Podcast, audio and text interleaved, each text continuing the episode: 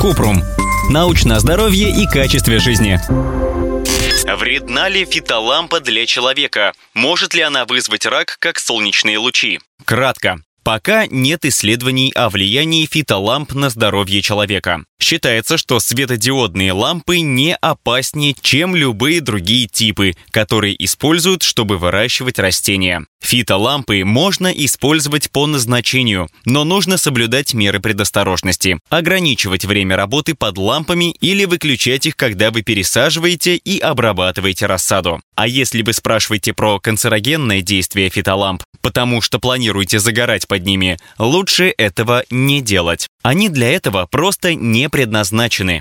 Подробно. Фитолампа – это прибор для выращивания растений, который стимулирует их рост и заменяет солнце, когда естественного света не хватает. Исследований того, что фитолампы вредят коже и вызывают рак, нет, потому что никто под ними специально не загорает. В целом считается, что светодиодные лампы не вредны, но, например, светодиодные лампы для маникюра выделяют ультрафиолетовое излучение А, которое может вызвать преждевременное старение кожи или рак. Однако, если наносить на руки солнцезащитный крем, это может снизить риск развития онкологии.